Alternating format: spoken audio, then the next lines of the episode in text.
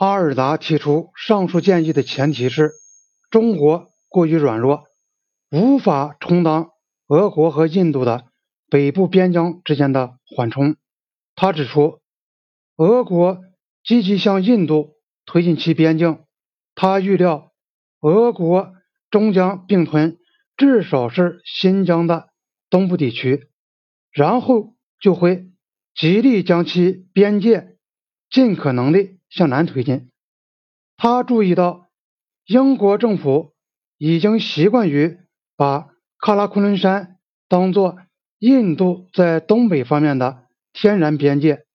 他也承认，一般看来，喀拉昆仑山形成一条可以接受的防御性的边界，它易于确定，难以通过，而且妥善地隔开了双方的居民。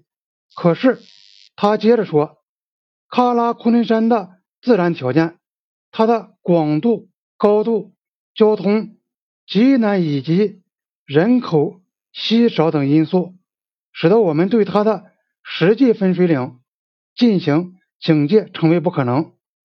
我们如果要充分的维护边疆安全，并收集敌人行动的情报，就必须要。在它的北面的斜坡下，沿着那些与山脉平行的河谷自由巡逻。他的结论是：英国的政策应当旨在严防敌人占领这些个与山脉平行的河谷，并进而准备对山谷进行突然攻击。为此目的，英国应当建立一条可以使英国拥有。各山口北缘的临近地带的边界，阿尔达的备忘录随后具体画了这样一条边界。它不是沿着喀拉昆仑山的分水岭，而是沿着喀拉昆仑山以北的一系列山脉，包括昆仑山脉的主峰。按照阿尔达建议的，沿着昆仑山脉的边界，阿克塞钦以及。叶尔羌和喀拉喀什河系的上游地区就都划入了印度境内。伦敦方面对这位军事情报处处长所提出的战略性的方案自然会十分重视的，但是印度的官员们却认为阿尔达的建议只不过是一位坐在办公室里的将军不切实际的推论。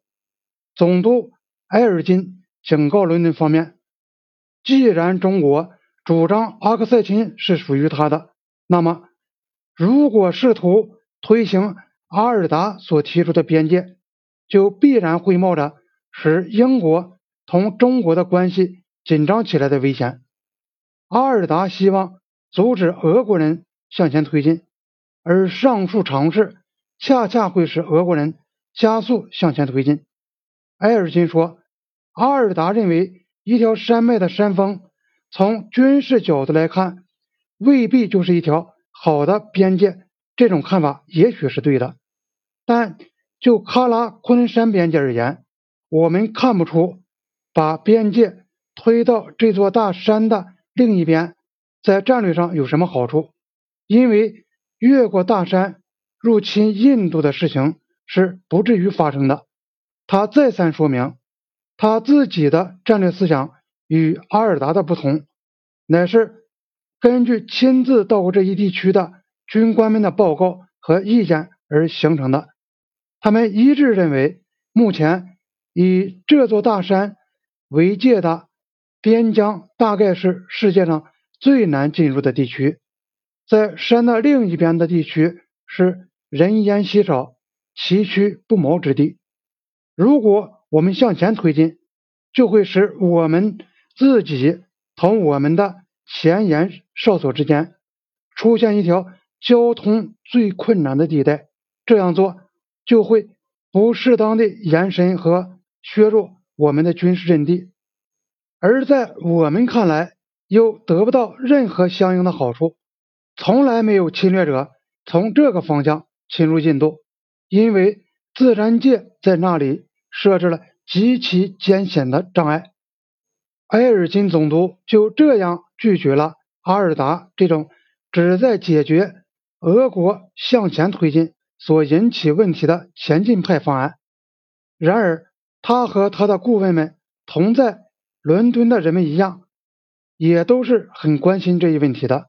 一八九五年，即在他拒绝阿尔达的上述建议前两年，他自己就提出过对俄国向前推进要给予一个明确的界限的建议。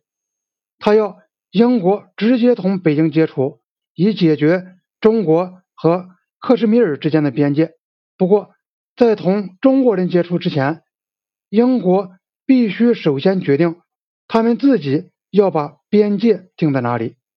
英国在1898年就对此做出了决定。埃尔金采纳了马基耶的方案，即按照一条沿着拉宗或称洛宗山脉的边界线，将阿克塞钦分别划归给英国和中国。拉宗山大体是东西走向，这座山把北面的。阿克塞钦腹地同南面的林济堂洼地分割开来，伦敦批准了这样一条边境线。一八九九年三月十四日，英国驻北京公使窦纳勒爵士向中国方面提出了这条线。关于印度西北部同中国的边境线应当画在哪里，伦敦和印度在不同时期。有各种不同的想法，然而向中国政府提出过的只有这一条线，所以它具有特殊意义。这条1899年线，或称为马基耶杜拉勒线，是折中的产物。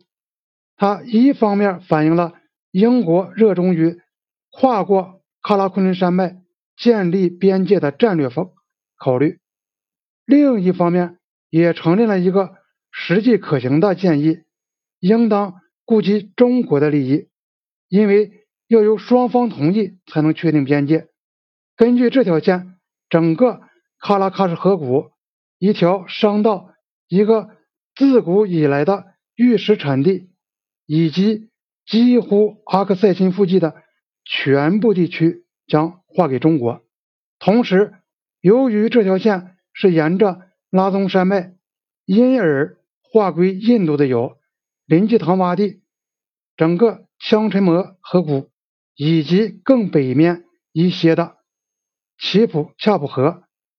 然后向南到略低于北纬三十五度处，在我们地图上所画的喀拉喀什河的河源处拐弯，再沿着山向东北行，一直到该山脉与昆仑山的。一条南北走向的支脉相汇合为止。这条支脉在我们的地图上一直是作为拉达克的东部边界标出来的。